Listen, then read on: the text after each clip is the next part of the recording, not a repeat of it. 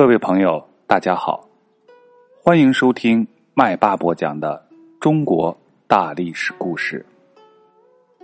继续播讲春秋时期的故事。烛之武退秦师，在城濮之战中，晋军虽然打败了楚军，但是楚国的力量仍然是十分强大的。那些比较小的诸侯国仍然很害怕楚国。这对晋国创立霸业是十分不利的，所以晋文公总想要降服南面的小国，不允许他们去投靠楚国。有一天，有人来报告说郑国投靠了楚国。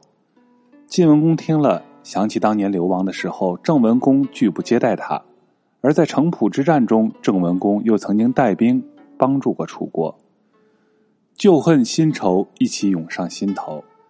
他立即派人去给秦穆公送了信，约会秦国一同出兵去攻打郑国。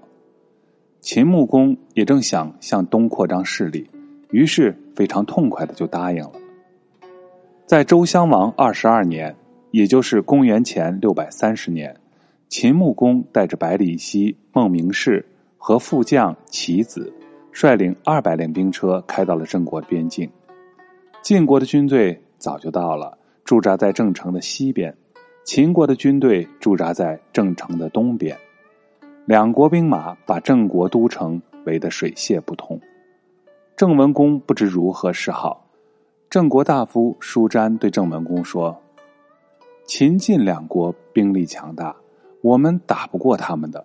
如果能够说服秦国退兵，只留下一个晋国，那可能就好对付多了。”郑文公说。派谁去劝说秦国退兵呢？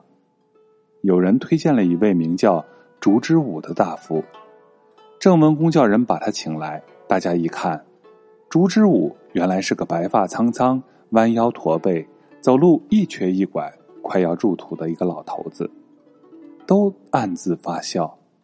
郑文公却恭恭敬敬的对烛之武说。听说先生能言善辩，想请您去见见秦穆公，劝他退兵。不知先生意下如何呢？朱之武说：“ 您太抬举我了。我年富力强的时候都没有能够为国家做点事情，如今上了年纪，还能有什么用呢？”郑文公听这老头子里的话里有话，赶忙说道：“过去没有重用先生，那都是我的过错。”现在国家危急，请先生辛苦一趟吧。要是郑国亡了，对先生也不利呀。烛之武见郑文公挺诚恳的，说话又有道理，于是就答应了。当天夜里，士兵用绳子把烛之武从东边的城头坠下去。烛之武刚刚走到秦军兵营外，便放声大哭起来。守门的士兵把他抓住，押到秦穆公那里。秦穆公问烛之武：“你是什么人啊？深更半夜在哭什么？”烛之武回答说：“我是郑国的大夫烛之武，哭我们郑国就要灭亡了。”秦穆公又问：“你们郑国要灭亡，干嘛要跑到我的兵营外边来哭呢？”烛之武说：“我哭郑国，也哭秦国呀。”秦穆公一听这话很奇怪，便问烛之武：“我们秦晋联军眼看就要把你们郑国灭了，我们秦国有什么事儿要你来哭的？”烛之武从容的说：“我们郑国在晋国的东边，你们秦国在晋国的西边，我们两国中间隔着晋国，请您想想，秦国能够越过晋国来占领郑国的土地吗？郑国灭亡了。”郑国的土地自然会被晋国占领，这样一来，晋国的力量可就比秦国大多了。替别人打仗争土地，让人家占便宜，聪明的人是不会干这种傻事儿的。秦穆公说：“就算你说的对，晋国得了便宜，可他们总是要酬谢我们的呀。”朱之武说：“多年来，您对晋国有大恩大德。”天下人都明白这一点，可他们报答过您一丁半点没有呢？您还总记得当初您帮助公子夷吾回国当了晋国的国君，他本来是答应要拿两块土地送给您做谢礼，可他早上渡河回国，晚上就在这两个地方设防把守，拒绝割地。晋国是个贪得无厌的国家，他今天向东灭了我们郑国，明天要不向西侵占秦国的地方，那才怪呢。宵小秦国的土地，以扩大晋国的土地，不也是应该引起忧虑的吗？现在就看您决定怎么办了。秦穆公仔细掂量着烛之武的话，觉得很有道理，不住的点头说：“你说的对呀。”烛之武进一步的说：“您要是肯解除对郑国的包围，我回去一定劝说我们国君脱离楚国，归附贵国。今后您如果派使节的东方办事，要经过郑国，我们一定要做个东道主。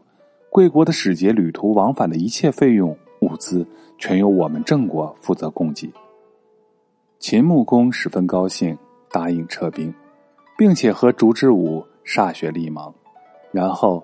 也不通知晋国，便悄悄的班师回国了。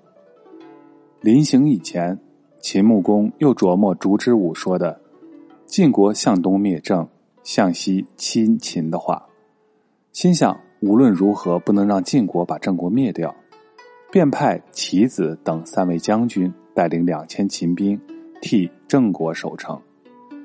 晋国人听说秦穆公不告而别，都很生气，纷纷向晋文公请战。要求追击秦军，晋文公说：“不行，当初要是没有秦伯的帮助，我怎么能回国呢？”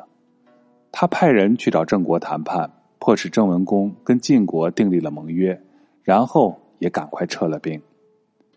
烛之武只凭一席话，为什么能说退秦兵呢？原来烛之武分析了当时的政治形势，知道秦晋两国都是要争霸天下的。秦穆公不能眼睁睁的看着晋国灭到了紧邻郑国，造成对秦国的威胁。他掌握了秦穆公的这种心理，利用秦晋两国的矛盾，用机智巧妙的言辞，充分陈述了秦、郑、晋三国之间的利害关系，这样才能说服秦穆公拆散了秦晋的军事联盟。在当时大国争霸的局面下，小国力量薄弱。不能硬拼，所以往往就用巧妙的外交手腕去对抗大国的征伐，以求得自己的生存。烛之武退秦，就是一个这样的例子。反观当今的社会，很多小的国家，在世界大国的跟前，也是采取了同样的方式。好了，本集的故事讲完了，下一集我们将要讲。牛贩子救国。